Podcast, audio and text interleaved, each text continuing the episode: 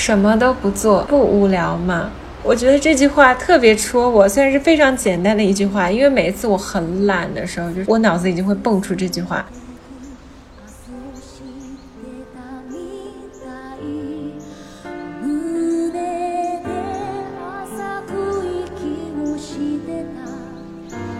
是前两天呢，我的这个年龄焦虑、衰老焦虑吧，就又一次被激起了。就是我去烫头就被一个 Tony PUA 了。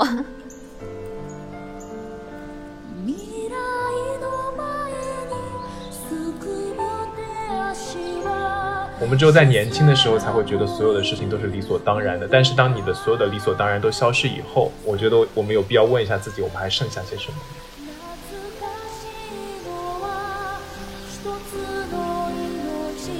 大家好，我是阿驼，我是小溪，我是杨子，欢迎来到大俗小雅。大俗小雅是由三位生活在纽约、旧金山、海德堡打工人，每周陪你一起跨时差谈天说地。那么我们在之前节目当中也 Q 到说，我们会在近期和大家聊一期，呃，宫崎骏先生和他的吉卜力工作室的动画电影，因为我们就觉得说吉卜力动画电影当中出现的意象啊，就非常适合我们现在这个季节。来和大家分享吉卜力这个单词呢，它的本意是撒哈拉沙漠的热风，也正如这个名字一样呢，吉卜力的动画电影就像热风一样，给世界带来了非常深远的影响。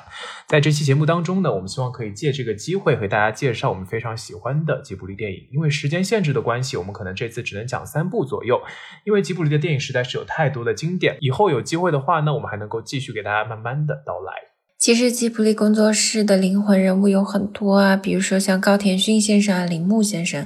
但我们今天主要还是给大家安利一下关于宫崎骏导演的纪录片《不了神话》。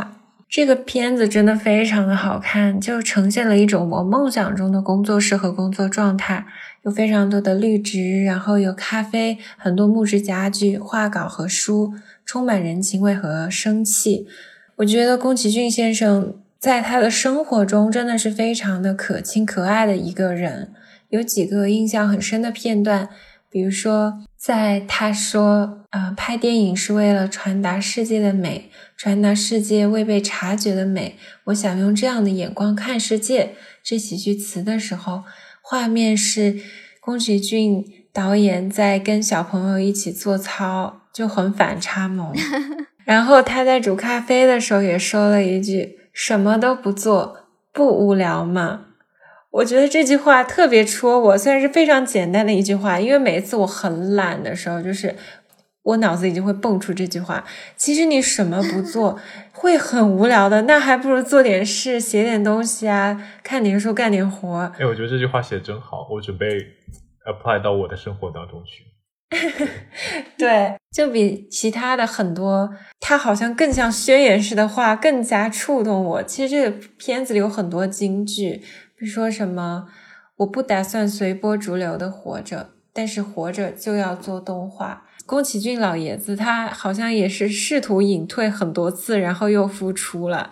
最近好像他又要做新的作品了呢。对，为了工作室的 KPI 一直努力的人，他这人真的不容易。因为你像金庸老爷子，他说封笔就封笔，后面几十年也没有再写过啊。因为他还是不一样，就他有一个工作室需要他撑起来嘛。那他不做了，就大家都没饭吃。金庸更多是他自己封笔了就算了。好的，那么我们从宫崎骏先生本身拉回来一点点，接说他的工作室啊。那么吉卜力的动画电影呢，从童年开始就在给予我们经久不息的美好回忆。电影里面精致的画面，久石让先生精巧的配乐所营造出的满满的意象，被这种意象包裹住的我们，就可以找到一个平行世界。在这个平行世界里呢，我们可以选择做一个观察者，也可以选择做一个参与者，也可以做一个思考者，去重新审视自己的人生。久石让先生和宫崎骏先生的搭配真的是吉卜力的招牌了，就很标志性的画那种风格。而且吉卜力的动画电影里也出现过很多可爱的小动物、小生灵，比如说《龙猫》里小梅姐妹遇见的龙猫和猫巴士，与魔女琪琪一同旅行的猫咪吉吉等等。而且宫崎骏爷爷笔下的很多食物看上去也非常可口，比如《悬崖上的金鱼公主》里波妞最爱吃的火腿。你怎么了？白龙为千寻做的饭团，然后哈尔的移动城堡里，哈尔用卡西法的火煎出的培根蛋，那个真的超可口。看到那个画面的时候就好饿，好想吃。它那个蛋黄会流出来，流心的。对，就是想到那种 English breakfast，那种英式早餐的感觉。嗯，我们又要变成一期美食节目了，我们拉回正题好吗？从老爷子的纪录片里就能够发现，宫崎骏先生真的是一个很有爱、会关注时间和自然中的很多细节的人。一只小虫子、一片树叶的变化，他都会去细细的观察和记录。所以在他的作品中，才能出现这么多让我们难忘的小动物的形象。之前我有和一个朋友讨论，作为艺术家最重要的特质是什么？他说可能是一种 intuition，所谓直觉，但我个人觉得，如果把它翻译成中文，有一个更接近的词，可能是悟性吧。嗯，就是一种敏感和体察能力，很多时候真的是一种天赋。我觉得宫崎骏先生显然就拥有这样的艺术家之眼，但是他能成为这样一个世界级的大师。我个人觉得更可贵的是他数十年如一日的超强的执行能力。嗯，就我当时去看西斯廷礼拜堂的时候，那个礼品店有一个米开朗基罗的签名书签，我印象特别的深刻。他就说：“Genius is internal patience。”就是天才就是永恒的耐心。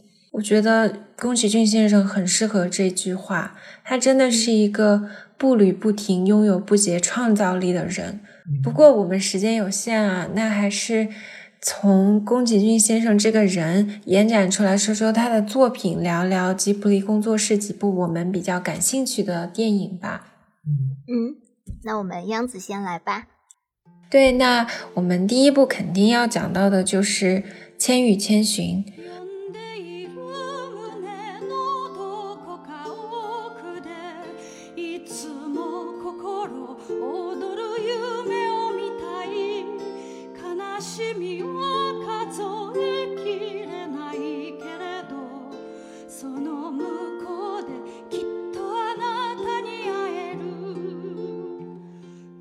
千与千寻》可能是宫崎骏的动画电影里获得评价最高的电影之一了。然后我记得我大三的时候啊，也有选修一节影评课，课上有好几个美国同学说自己最爱的电影是《Spirited Away》，也就是《千与千寻》。哇，对。那我们先跟大家简单回顾一下剧情吧。整个故事呢，大概就是十岁的千寻呢和父母误入了一个中世纪小镇的异世界。他的父母因为误食了神明的食物而变成了猪。我还记得这个表情包超有名的，就是他父母变成猪那个底下的句子是“不要吃太多哦，会被 杀掉的”。我们当时有一个学长在减肥，他的朋友圈的背景一直是这个，用了好久。好惨啊！说回来，就是不知所措的千寻呢，在少年小白龙的帮助下，向掌管着油污的魔女汤婆婆获得了工作的资格，然后过五关斩六将，克服了重重的困难，最终找回到了回到现实世界的方法，和自己的父母一起回了家。那其实他父母变成猪的这个梗。是《千与千寻》这部动画里融的一个经典梗之一，因为它融了很多包罗万象的文化的梗啊。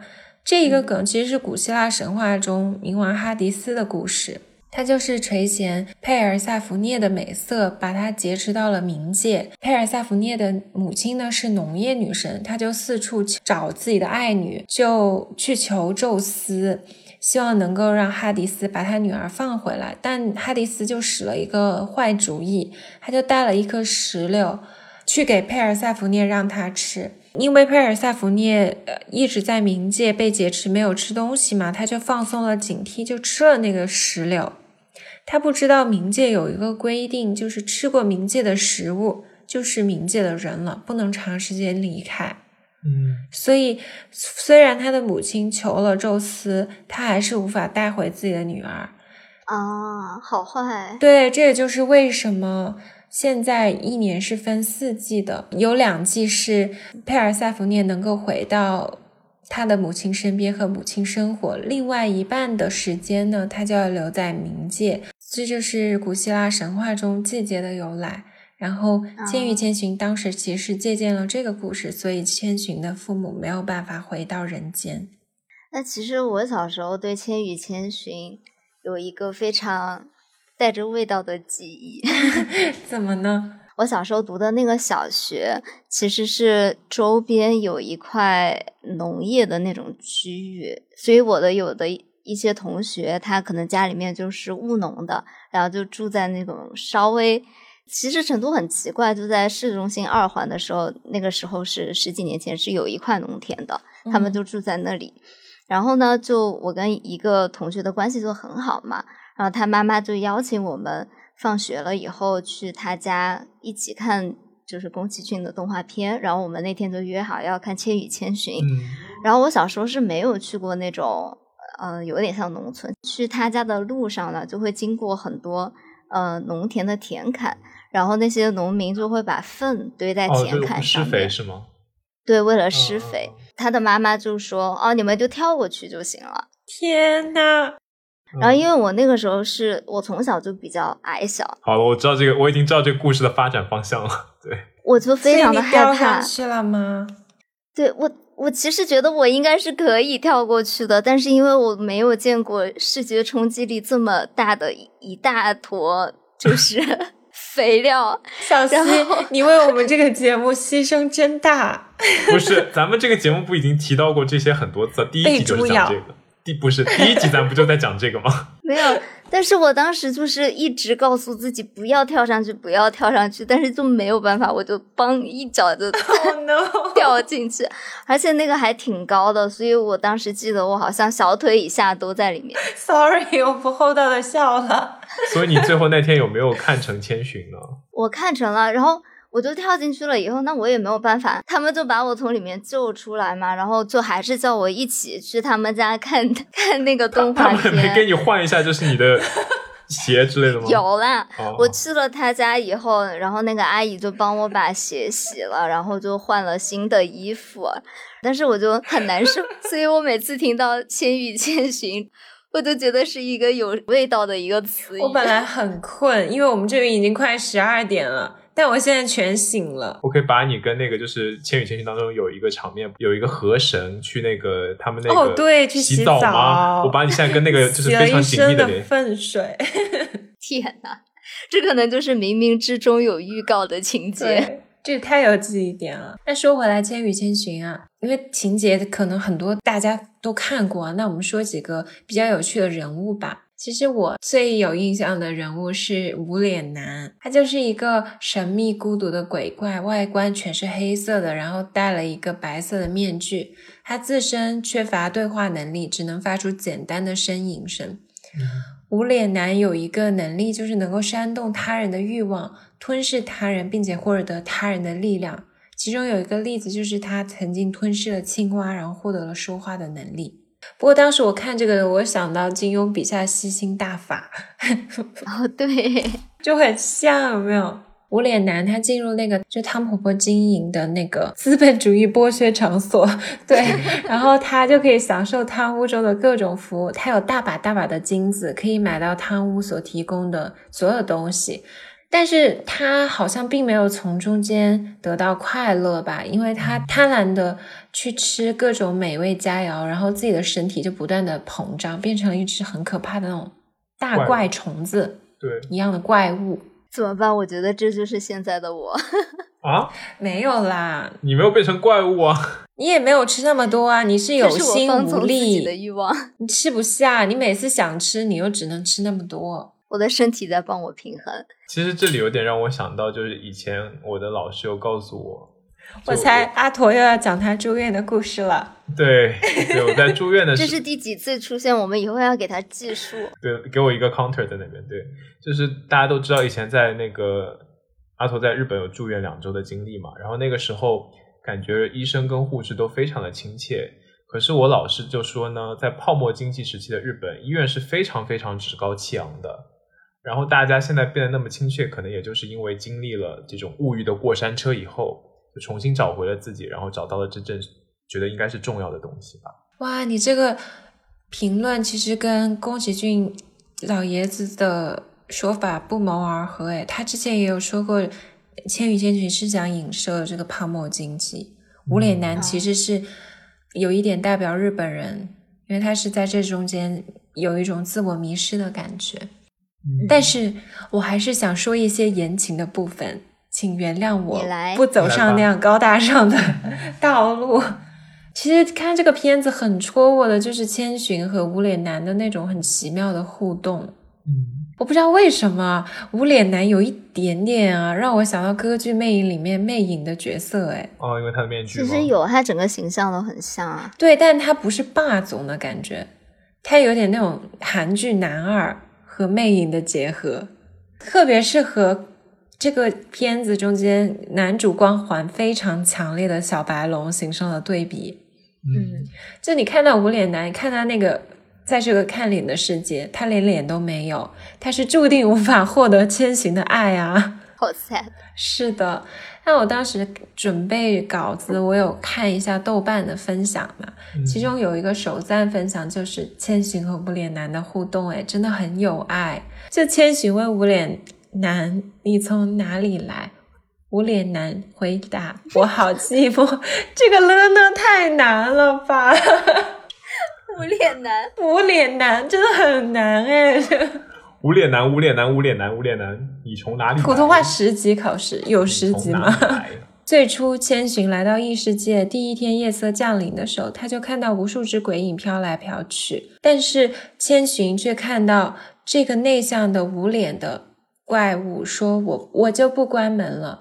也许是这个好心的女孩让这只害羞的鬼鼓足勇气，从留着的门缝进了房间。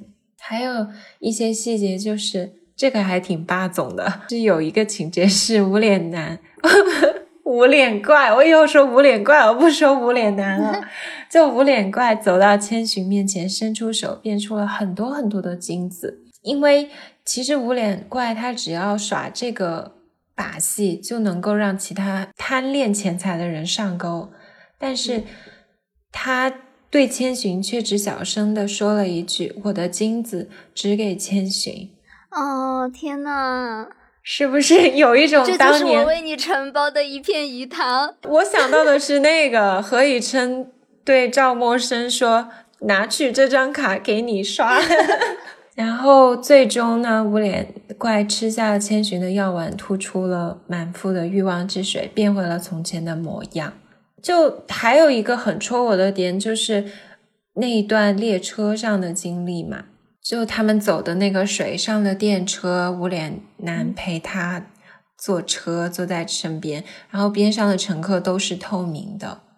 当时电影主创也说，这个情节也是去暗喻每个人都只能陪你走过一段路，没有人能陪你到达终点。我想歪个楼啊！其实看到这个水上列车的时候，我突然有想到我和小西之前去西雅图玩的时候坐的那个丫丫车。哦，就那种水陆两栖的车特别好玩哎，就能在水上开，感觉还挺梦幻的。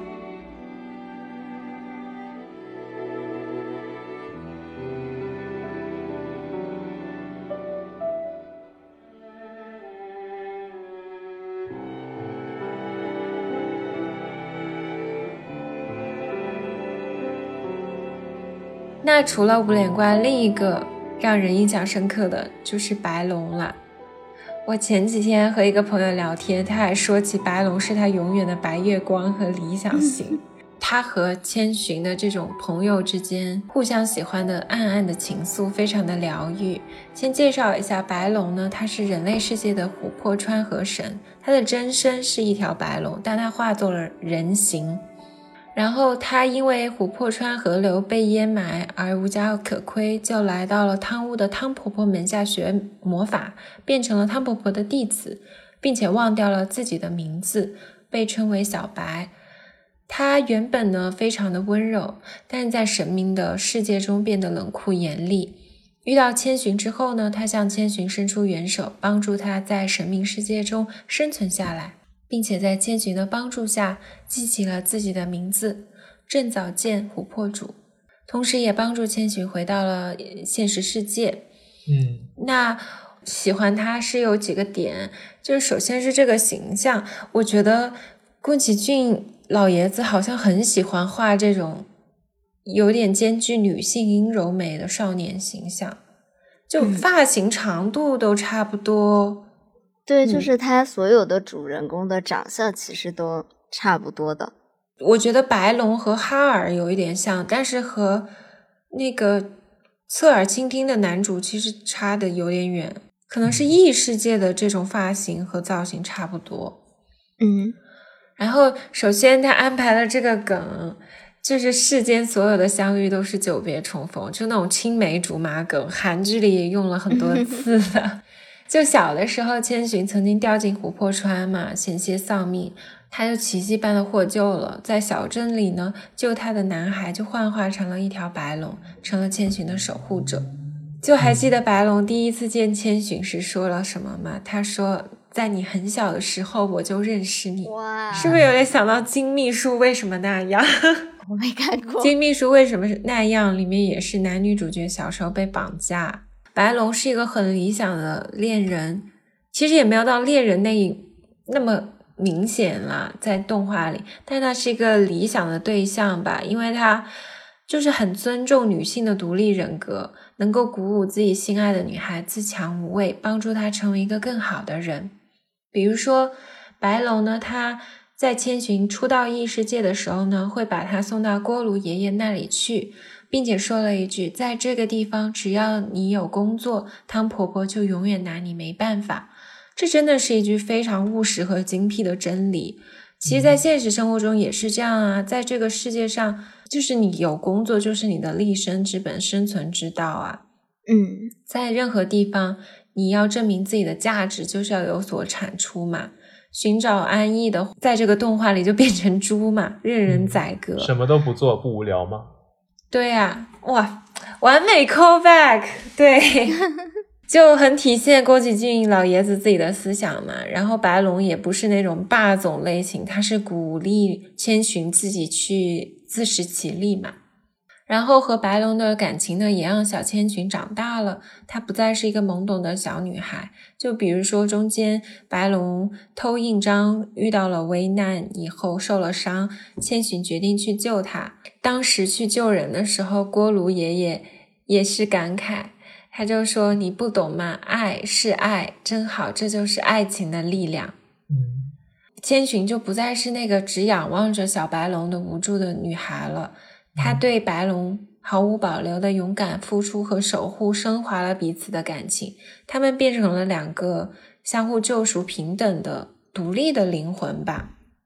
然后最后一点，我很喜欢这一段感情线，就是结尾的地方，爱是放手。最后的关头，当看到千寻和白龙飞起来的那一刻，豆友有一个评价，就说他想到了《肖申克的救赎》里面，安迪逃出牢狱，在雷雨中振臂高呼的那一幕。虽然一个是动画，一个是真人，故事也完全不一样，但是好像有一种联觉的感觉。在波涛散去的平原上，回家的路就在前方。白龙就跟千寻说：“去吧，记住，一定不要回头。”他们两个人就就此别过了，千寻就在现实世界中和父母团聚。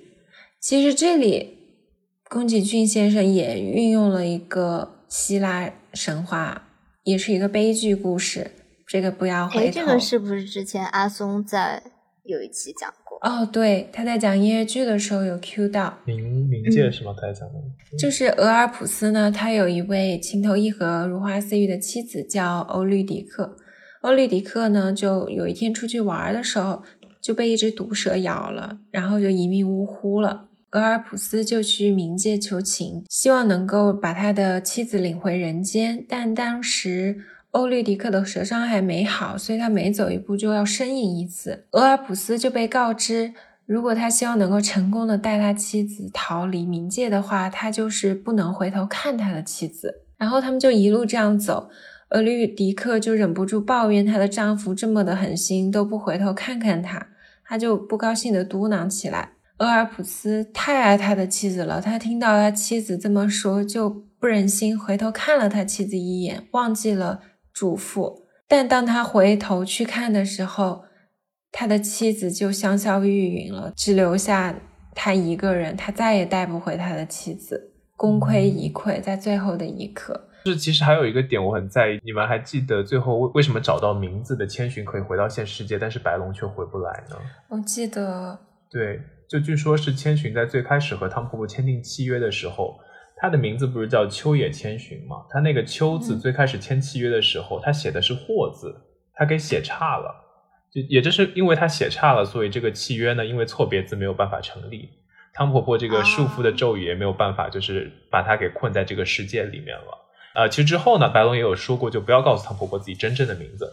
如果不告诉真正的名字，也就不会被抓到那个世界里去了。很多小巧思。说到这个，我又想到另一个小巧思，就是之前我们刚刚也提到了无脸男嘛，说他变成一只虫子，就是吃多了东西以后一只大怪虫。其实那个也是吉普力工作室取材于卡夫卡的《变形记》里面的，嗯，也是暗喻这种资本主义呀，然后。物欲世界对个体的一种影响。那说完了《千与千寻》呢？我印象最深刻的一部宫崎骏的电影其实是《魔女宅急便》。我觉得这部片子是更符合我们现在的一个心境吧，就有一种青年打工人的心情。Kiki，Kiki，Do you love me？在干嘛？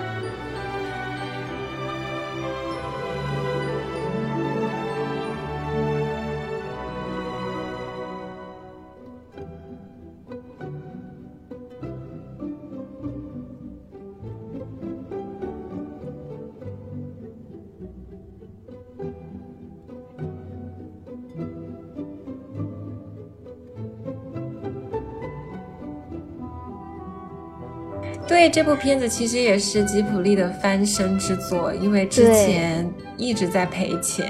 虽然这个片子是一九八九年上映的，但其实这个片子不是我在小小的时候看的，是稍微大了一点的时候，我在美国的时候才看的。也可能是小时候看了就没有留下很深的印象吧，也可能是千寻给你的阴影。对。但是最近我看的时候就觉得，作为打工人，很能够在这个片子里面找到非常多的共鸣。嗯，所以就感觉宫崎骏的片子并不是只给小朋友看的，就很多是给大人的一种安慰剂的感觉吧。对，我也很喜欢这部片子，就明明是虚构的故事，特别新天马行空嘛，但是它很多情节、很多细节非常的生活化，就很有代入感。而且那种最近也很火的，比如说我在他乡挺好的这种。哦，我昨天晚上一晚上刷完了。我本来是要学习的，我看的我但是我看了第一集以后就欲罢不能。其实前两前两集比较治愈，就是那种导致抑郁，但是后面就还好，就比较阳光，就变成了一个爱情故事。但说到这个，我觉得也是说，《魔女宅急便》其实有点像，就是一个女孩她刚刚离开自己熟悉的舒适圈，然后一个人去打拼的那种感觉。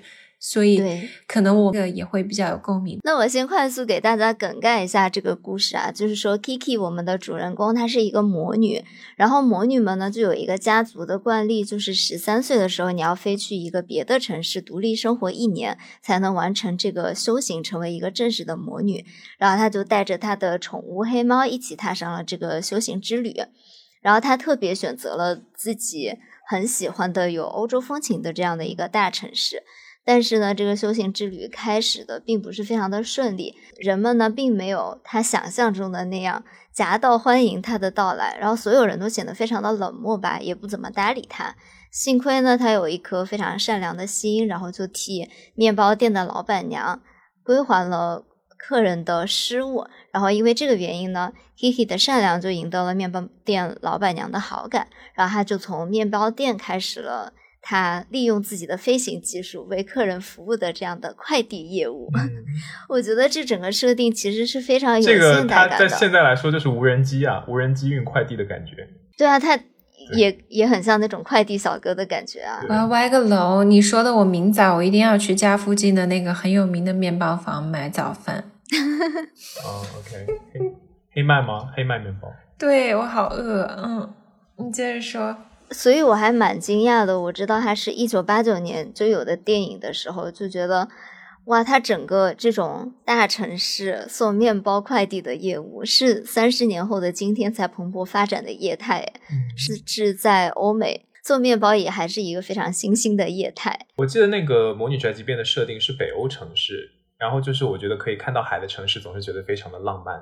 哦，对，其实它这个城市的选择也是非常的，嗯、有巧思的。就它也是有一点点隐喻的，因为 Kiki 的妈妈和她的前辈们都一直生活在小镇，过着非常简单这样的生活嘛。但是 Kiki 她是一个有抱负的女孩子，她就很确信自己想去一个海边的这样的一个大城市，而且这个城市的设定其实也还挺让我有代入感的。就虽然说它是一个海滨城市，但它整个城市的设计很多细节都是糅杂了很多大城市的元素，比如说就有斯德哥尔摩啊、巴黎啊、东京的一些建筑，让人一看到这个场景就有了一种大城市的感觉。嗯然后来到大城市的 Kiki 对交通规则其实是没有概念的，因为她是一个飞行的魔女。嗯然后她在天上第一次就看到了各种各样的高架桥梁，就为了躲避这些桥梁，就差点引发了交通事故。其实这些细节都有点让我想起我才来纽约的这种感觉吧，嗯就是以前没去过大城市。之前因为我们一直都在洛杉矶嘛，它整个城市都非常的松散，嗯然后也没有什么这样很多的交通规定，呃，也不是，就是交通规定非常的多，我们过马路都一定要看红灯。但是我来到纽约以后，就发现你过马路看红灯就是一个非常傻的行为，你要跟着人流走啊，嗯就是有一种你来到了一个啊生活节奏非常快、非常密集的大城市，你会有一点那种不知所措的感觉吧。嗯嗯我想到我们大学的时候，有一个朋友刚到美国，然后闯红灯过马路，被罚了两百美金。哦，对，就是其实洛杉矶是很严格的，如果有一个让你停一下，就是你要停三秒的那个标志，你没有停，被警察抓到了都要罚两百块钱。那个是车啦，我说的是他走路被罚了。哦，那个停是自行车，你没有停也要被罚哦，是吗？OK。嗯然后说到这个大城市的交通，我觉得我个人觉得，我去过的这么多大的城市中，最复杂的是东京。是吗？东京的地铁路线，因为它是不同的公司在管，所以它特别的复杂。就包括哦我现在在德国，从我们这个地方的铁路运营是 VRN，然后我比如说我去了法兰，好像是另外一个铁铁路运营公司管的那个地铁，嗯，那我用了这个软件就查不了车，我就要换一个软件用，或者是我买票哦就要换，我不喜欢这样子，我觉得特别麻烦。因为我嗯这个人，我不算路盲那种级别，但是我也不算那种特别认路的，嗯。所以我当时在东京，我记得我上暑校的时候就总是跟着我朋友走，我自己就不会负责看路，因为太复杂了，我就不太行。还有就是，我觉得疫情之后，我明显能感觉到，像小溪刚刚说的这种大城市和小城市的交通对比特别的鲜明。比如说，我现在住的地方，我每天坐电车的话，是绝对不可能边上还坐了人的，我们一定会隔开坐。那纽约可不是这样。对，只要我去大城市，像法兰啊，然后哪怕是杜塞，大家都不会隔着坐，就挨着坐。这么我突然想起来，其实我在纽约已经生活了好几年了。我前两天坐地铁还坐反了，就是纽约的地铁。其实我不是很能懂哎，我觉得纽约很好认啊。不是，我发誓，我下去的那个地铁口，它是说去下城的路。我从那个地铁口下去的，然后我坐的车也是去下城的车，然后，但是那个车就去了上城，为什么？就是就坐到了终点站，而且不是我一个人坐反哦，是全车的人都坐反了，因为它只有一站就是终点站了嘛。然后那个报站员就突然说：“这是终点站了，你们大家要下车。”所有人都互相看着，一脸懵逼，因为我们真的是坐的往下的车。他有的时候可能会紧急改线，你没有注意听的话，就会错过这个信息。因为我我觉得其实它这个背景跟我们还挺像的。就当初我们去十八岁去洛杉矶的时候，就看到大片大片的高楼，然后会对这个洛城市杉矶哪里有大片大片的高楼高楼当？烫啊，当烫啊，然后广阔的天空啊，还没有长沙多。就是洛杉矶的一片大片大片高楼，然后广阔天空，就想说这个地方你可以开展一个新的故事。对，我其实觉得成都更像一个大城市。我也觉得长沙更像一个大城市。其实我还有一个很奇怪的、很能带入我自己的一个点啊，除了之前阿图说的，我们就在十八岁的时候也去了一个完全不熟悉的国家这一点之外嘛，就是我觉得我的穿衣风格和 Kiki 很像。你什么时候戴过蝴蝶结吗？啊，就除了那个蝴蝶结，就是她一个就是小黑魔女的形象，哎，完了，沉默了，一点都不像哎。我觉得她太幼态了。对，但是而且你没有那种裙子。好吧。最近看你的照片，我发现我已经太久没有跟你见面了，我跟不上了。就你的风格变化很大，跟我前几年我们一起住的时候完全不一样啊。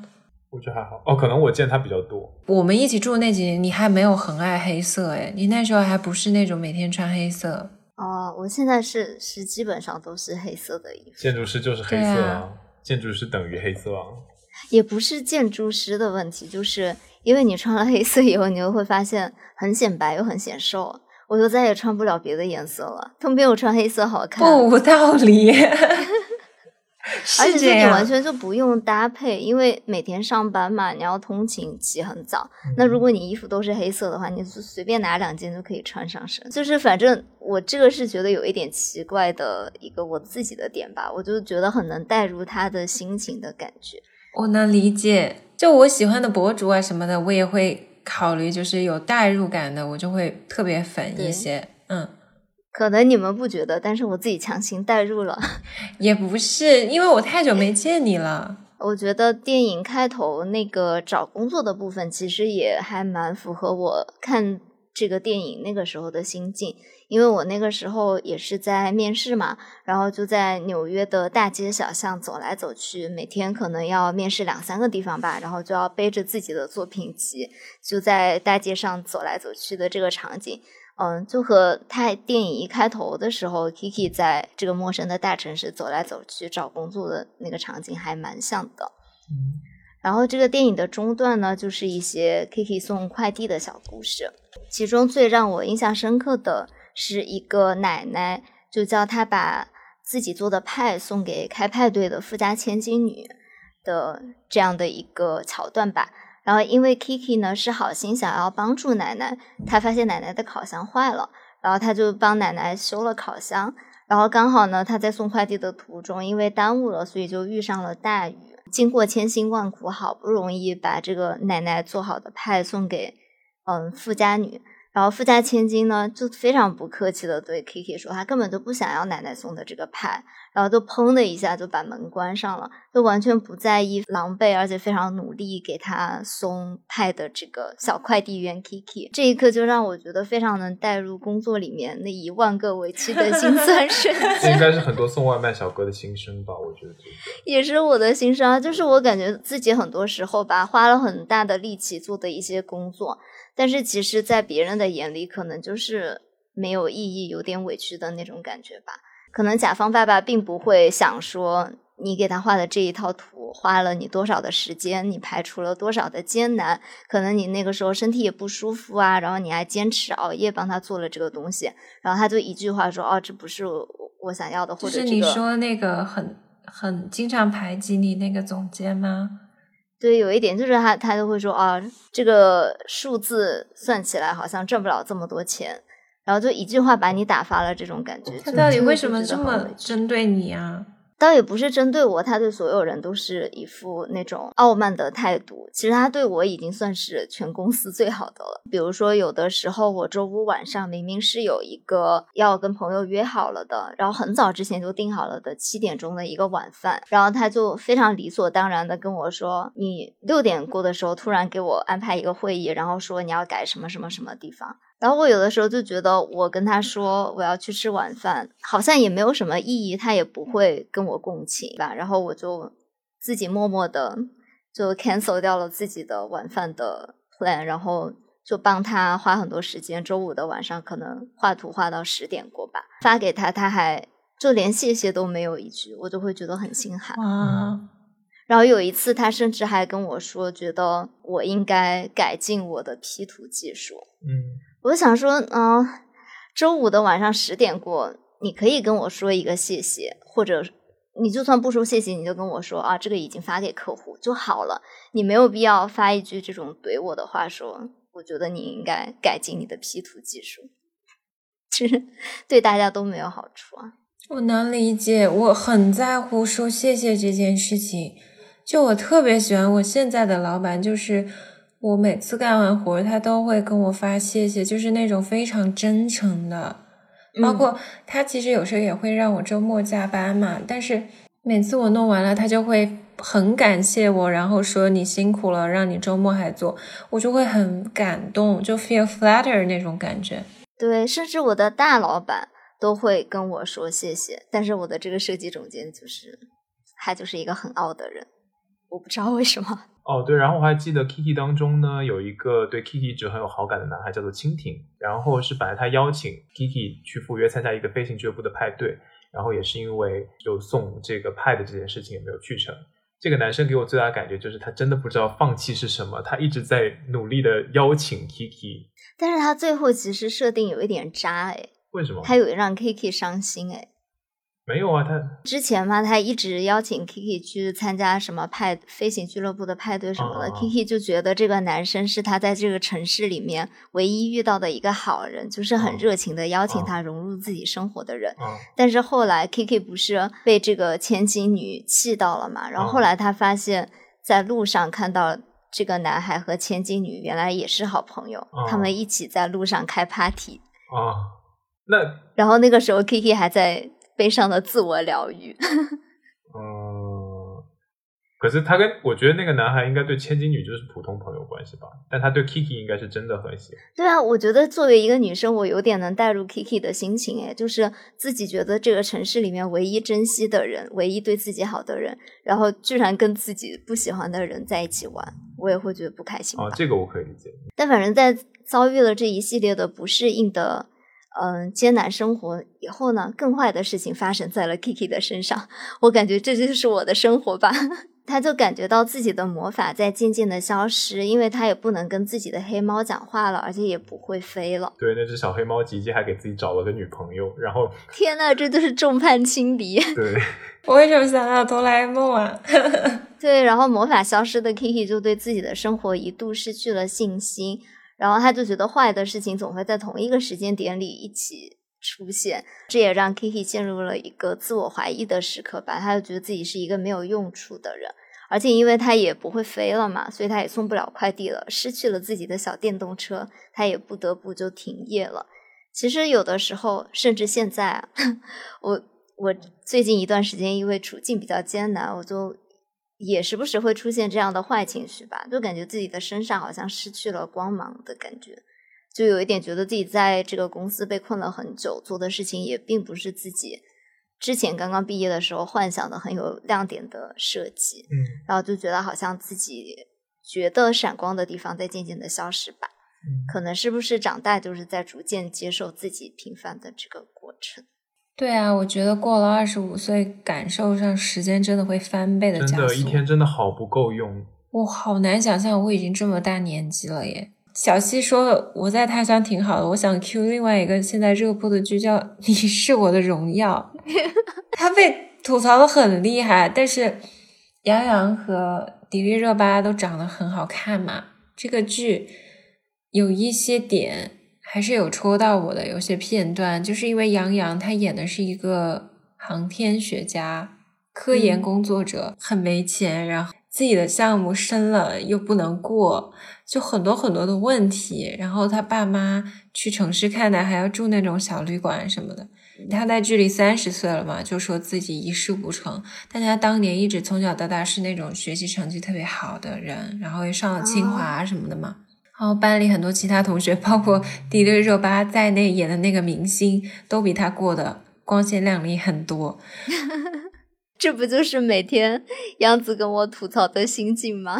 对呀，我就觉得自己就是一事无成的一个人，就感觉挺迷茫。嗯，也不是，我是觉得我们三个其实，嗯，其实有一点那种逆社会时钟的感觉吧。因为可能我们一直没有在国内的关系吧，所以我们一直没有说我们在什么年龄一定要做上什么职位，升上什么，拿到多少年薪。之前没有用这个标准要求自己，但是其实我们内心里面说直白一点，还是有一点点小骄傲的。我并不觉得自己比年薪很高的人能力差，但是现实社会好像就是一个有一点用你挣多少钱来评判你的一个社会吧，因为也没有更好的别的标准，那所以有的时候会有一点点泄气的。再加上自己可能之前觉得自己闪光的地方，就比如说设计比较好啊，画图比较好，那好像在现实社会里面并不是一个可以量化、可以变现的东西，那就会觉得有一点点难过。而且我最近真的是很害怕衰老这件事情，我好怕变老。我刚读博的时候啊，其实我拿到 offer 很早，然后我当时觉得年轻真的是 somehow 是你的一种资本，但是就像张爱玲说的。年轻不要有什么觉得很了不起的，因为你过几年你就老了，是这样的。好怕变老，然后我觉得自己为什么一直在一个阶段里停滞不前。嗯嗯，但让我们回到这个电影啊，结尾就是一切都会变好的。就是虽然 Kiki 也有一段很就是很焦虑、很觉得自己一事无成的这个阶段嘛。但是他为了之前阿朵提到的这个新朋友蜻蜓，虽然他是一个有有一点中央空调的男孩，但是呢，他看到这个男孩好像从危楼上面要掉下来，他就尝试着要拯救新朋友的心情，重新尝试了飞翔。他也接受了黑猫不能和自己说话，只能每天喵喵喵的新的这个相处的模式。嗯，就是也接受了生活不是童话，一切都不会完美。在你面前撒个娇，就是喵喵喵喵喵。天呐，正经一点！我跟你说为什么？因为我邻居家的小朋友最喜欢听这首歌，还必须是冯提莫唱的，所以我已经被这首歌洗脑了。对，然后那个最后那个场景真的是记忆深刻。他问清洁工借了一个地板刷，就径直飞上了天空。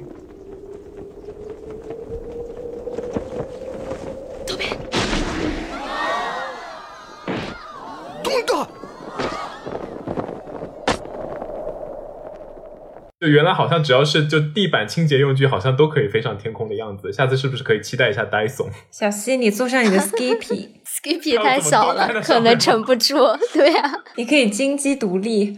反正这个电影可能就是想要告诉我们，工作就不可能一直都是完美嘛，你肯定有不开心、想要抱怨的地方。但是就是能养活自己，就认真生活，就已经不错了呀。就像杨子经常跟我说：“船到桥头自然直。”然后我觉得这个电影给我还有一个比较大的感触吧，就是长大成人的一个很重要的能力，就是你要在一个全新的城市也有自己生活、能养活自己的一个能力。就虽然我现在挣的钱也没有很多，然后好像也没有那种特别光鲜亮丽的成就感，但是我觉得自己还是比较自信的一个地方，就是。呃，不管我想去哪个城市生活，就是世界上的每一个地方，我觉得我都有能力养活自己，让自己过上一个还不错的生活吧。你这说的太有道理了，我经常反思这个。其实这方面，我觉得我是一个挺悲观的人。我经常也会跟我爸妈说，我好害怕我以后养不活我自己。但我我有时候分析起，我还是觉得再怎么样，无论到哪个城市，我还是能够自给自足吧，解决生存，我还是不怕。这已经很好了，相信自己，好吗？硬 Q。好的，那最后我们要跟大家分享的电影呢，就是哈尔的移动城堡了。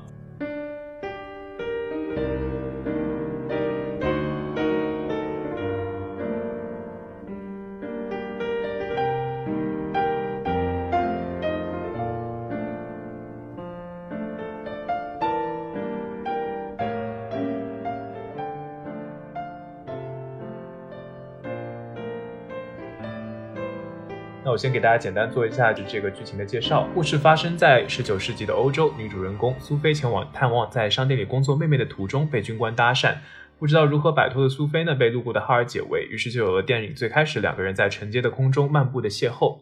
那一段真的好浪漫哦。对，真的想得到哈尔的心的荒野女巫呢，得知哈尔与苏菲的相遇之后，对苏菲怀恨在心，因为出于嫉妒嘛。然后施下了变老的诅咒。变老的苏菲在离家出走的路上救了一个稻草人，并在稻草人的指引下来到了哈尔的移动城堡。移动城堡里住着火魔卡尔西法，他是整个城堡的心脏，也是哈尔的心脏。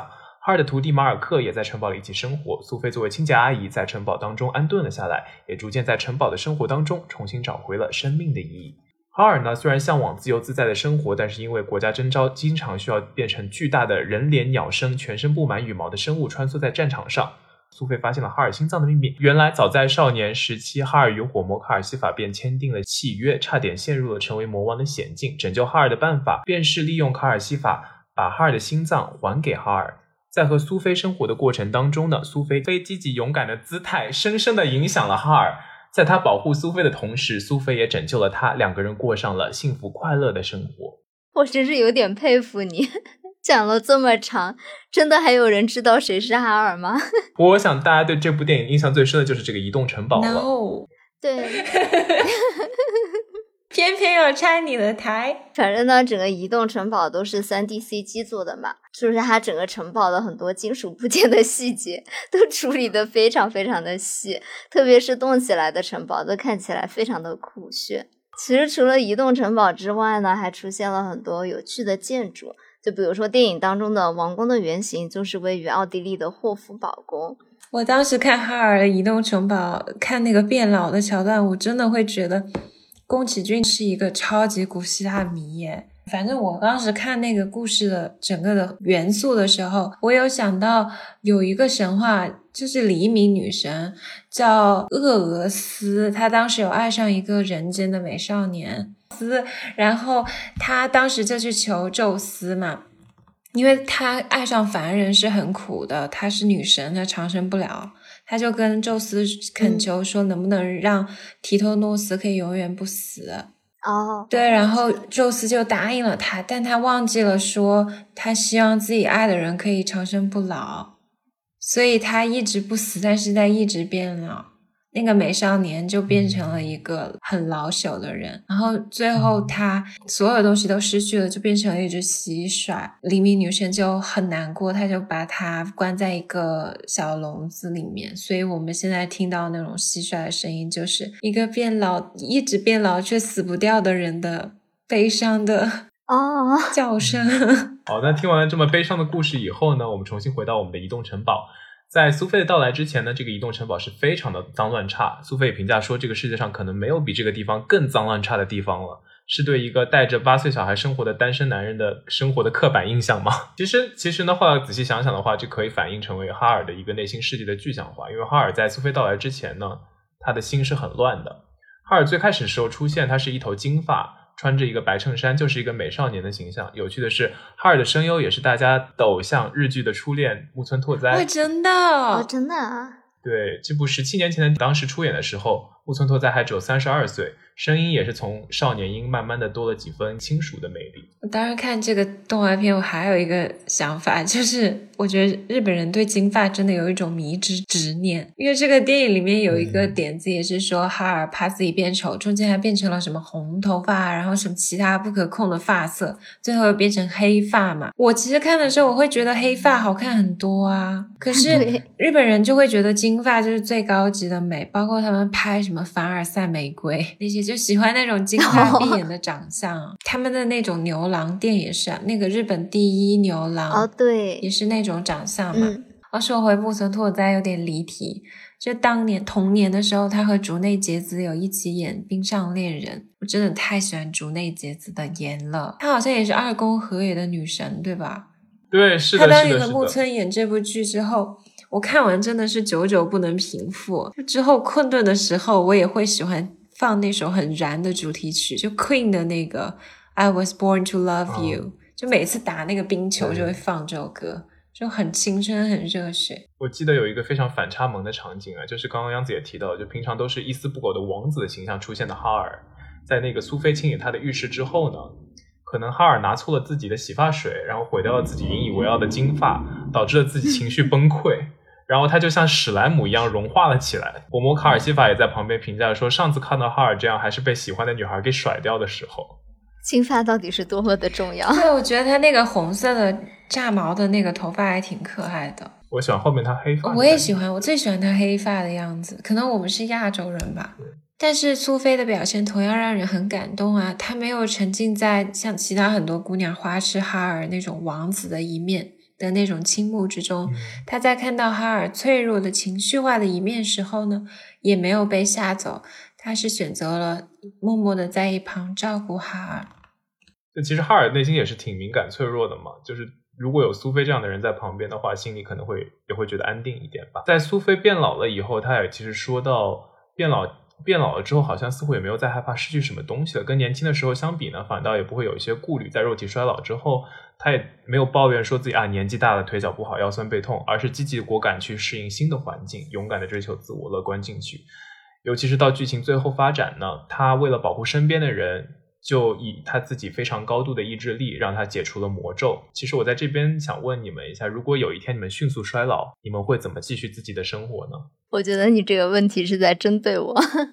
哪里？这其实告诉大家一个小秘密，我是一个有非常多白头发的女孩。我其实前面也有很多白头发，对。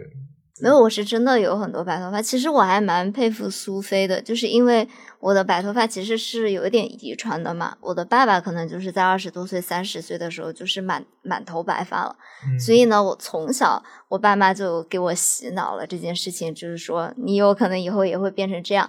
所以我是通过了二十多年的时间，慢慢的接受了自己的这个事情，才做到现在心态比较平和吧。因为我的小学死党小丹也是。我们小学他就是满头白发了，嗯，但是前两天呢，我的这个年龄焦虑、衰老焦虑吧，就又一次被激起了。就是我去烫头就被一个 Tony PUA 了。他说了啥？就其实我觉得我身边的人都还挺善良的，大家不会说啊你白头发怎么这么多啊之类的。但前两天呢，我就去烫头。我只是想，因为我是自然卷嘛，我只是想把我的头发拉直。然后我进去，那个头你就问我说：“你这么多白头发是你自己长的吗？”我想说不是我自己长的，是我借的吗？然后我就跟他说了我的诉求，就是我要烫直头发。他就说：“啊，你这个白头发看着好多啊，就我很想帮你染掉什么什么的。但是你知道烫和染其实是不太能一天进行的，就很伤头发嘛。”我就跟他说：“啊，那我可能。”过几周再来染吧。其实我也不是很 care 我有白头发这件事情。然后呢，他可能就是很想让我买这个烫染套餐，他就一直在那里帮我搞头发的时候，他就问我说：“呃，你来纽约多久了？”我说：“嗯，可能三四年吧。”他说：“啊，你来了三十年了，你没有这么老吧？”我就。不，反而反而那这样，你反而应该顺着他的意思走啊！这样的话，他会觉得你是童颜，好吗？不，你要这么说，你说我其实我儿子跟你差不多大了，对，占个便宜。然后他又说，哦，你应该没有这么老吧，长这么多白头发，哎呀，怎么回事啊？然后我也就没有接他的话，我那个时候就觉得有点烦了。你在看悉达多，寻找内心的平静。后来他又真的就是坚持不懈，然后他又跟我搭话说：“你是做什么工作的啊？那平时你的同事就是新认识的朋友什么的，会不会因为你白头发很多就觉得你很老啊？”我想说这个人有什么大病啊？我真的很不想跟他讲话。他说他们不会因为这个误会你很老吧？我真的就那个时候有点策略有问题啊！一般都是鼓励型，会让顾客比较容易买。对，但是我那那个时候是有一点点难过的。我想说，他凭什么一直这么说我啊？我其实自己对自己有白头发这件事情没有那么的在意，但是当一个外人一直这样很不友善的说的时候，我还是会有一点点伤心的。所以我觉得苏菲真的是很勇敢吧？对啊，我最近真的就像我之前也说过，我很害怕衰老这件事。其实触动我的一个地方还有一点，就是我。也之前也提到了嘛，有去一趟杜塞，然后当时是有一对德国姐妹花，然后那个女孩可能就是二十五六这样，然后她妹妹是十八九岁，然后他们就开玩笑说：“你们猜谁是姐姐，谁是妹妹？” 一眼就能看出来，就非常的悲伤。就是我自己觉得我那个朋友是那种。长得还挺年轻的，就其实白人相对来说没有亚洲人抗老，骨相来说，但他看起来真的不算显老的那种外国人，因为他有一点娃娃脸，有点亚洲风格，整个人。但我看到他妹妹的时候，真的能够一眼就看出来谁是妹妹，因为真的那种，他妹妹就感觉是那种，我就觉得就是那种一看就是高中刚毕业的女孩，我当时一下就觉得有点悲伤。我想到前段时间我有朋友嘛。翻我的照片，然后翻到我当年在东京的时候的一些照片，然后他就说：“嗯，你没什么变化，感觉就是一直是这个样子。”嗯，然后他又接着说：“啊，你那时候好青春哦。”这还叫什么没什么变化吗？这朋友真是情商有一点点问题。我觉得他接的那句话就让我读出了另一层东西，你知道吗？虽然他没有直接说。哦，不知道你们之前有没有看过一个韩剧叫做《耀眼》。没有。OK，Anyway，反正就主人公有一个，他是从一个年轻的女孩子变成了一个老人。里面就有提到说，老人走路速度慢会被嘲笑，但是你实际上到了那个年纪之后，你的身体状况就是那个样子的。我们只有在年轻的时候才会觉得所有的事情都是理所当然的，但是当你的所有的理所当然都消失以后，我觉得我们有必要问一下自己，我们还剩下些什么呢？所以你还剩什么？我不知道。所以，所以我觉得这是个很好问题，就是我不能 assume 所有东西都是理所当然的。阿驼和小西都知道嘛？我前段时间打那个疫苗第二针，反应特别大，就是发烧了几天，又难受的不行。我当时就每次生病或身体不舒服都有这种感觉，就是病来如山倒，你才会知道平常正常能够生活的状态不是理所当然的，应该去珍惜它。对。就像我现在经常喝酒也会宿醉一样，年轻的我可不是这样。哎，你们反正就是苏菲啊，这个主人公荒野女巫对她下的诅咒嘛，然后就是她把她变成九岁老太太嘛。但是苏菲呢，她的面容好像是可以随着剧情的发展不断发生变化的，就有的时候她会变成五十六十岁，熟睡的时候或者甚至变成就是年轻姑娘的样子，看到窗外的美景也会变得非常的年轻。就我觉得他所呈现的这种状态，是不是可以理解成他内心的一个写照呢？不是有句话说“相由心生”吗？所以我觉得苏菲内心他那些积极果敢啊，对于爱情的向往啊，对生活里幸福的喜悦啊，都反映了在她的容貌上面。这样看来呢，这个诅咒是不是可以成为呃让苏菲可以切实感受到自己生活状态的一剂良药呢？如果没有变成九十岁的老太太，苏菲可能就没有办法去呃有这些想要改变自己的契机了。我们之后也看到了苏菲成功恢复了自己的年龄之后，头发的颜色依然是老婆婆的银色。觉得这是不是也是苏菲成长的痕迹呢？我觉得那个颜色很酷诶，你看宫崎骏爷爷的那个白发好好看啊！就其实我我在想说，小西刚刚说自己有遗传会长白头发嘛？我觉得你索性干脆就是留一头银发。哎，我也觉得一身黑的，然后一头银发应该会很好看。我很小的时候就很想漂头发，就染染银发嘛。然后我妈妈就非常的残忍，我妈妈就说：“你现在不着急，你再过两年就马上就那样了。”对，你你的头发是星辰的颜色。哇，好浪漫！那说回来啊，其实苏菲也是个非常坚强的女孩子。因为如果换做别人，也许会继续以一个九十岁的老太太的状态生活下去。但苏菲呢，她不愿意向命运屈服，所以她才会只身一人告别自己的舒适区，踏上去寻找哈尔的道路。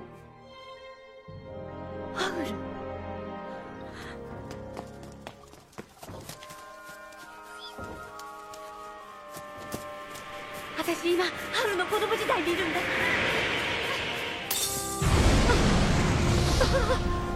ハール彼氏は私はソフィー待ってて私切っていくから未来で待ってて最后有一个我非常印象深刻的场景啊，就是哈尔在重新得到心脏以后醒过来说，觉得自己身体好重啊。然后苏菲回答说：“是呢，心是很重的呢。” 对我，我就从那句话当中就可以想到，说就想着他人，爱着他人，始终保持一颗真诚的心，有一定的重量的。就说这句话的时候，苏菲的头发也闪耀着星辰的光芒。是的，而且苏菲，我感觉她最开始是一个很自卑的女生，因为哈尔是个万人迷嘛，大家都喜欢他。然后苏菲就总说自己长得不好看，就很自卑。然后她从自己最开始逆来顺受。内心没有追求，习惯于接受别人的安排，到去成长为一个果敢的、努力去爱和传递正能量、守护身边的人的女孩，她的变化真的是非常的大。嗯，真的是充满了魅力。然后我这里要告一个状，刚刚阿驼悄悄把自己写的 日本住院两周的经历 删掉了。没有说，我想说，我也经历了，就是人生的。因为我们今天录了两期嘛，阿驼一共在这两期中 Q 了四次自己，已经 Q 了三次了，对。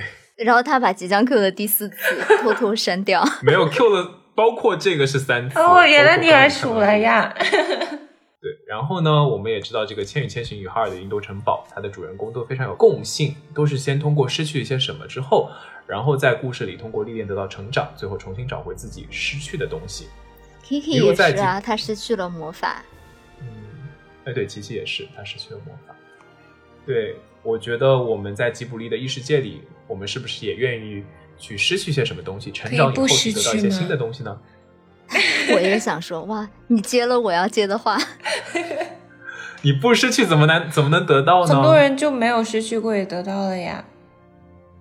我太贪心了。那要这么想的话，我失去的可是太多了。我到底能得到一些什么呢？我相信你一定可以得到，在未来的道路上，充满了期待呢。对。希望我们可以都可以尽情的去迷路，但是也清楚自己的前进方向。献给所有现在正在努力的在成人世界里面认真生活的好朋友们。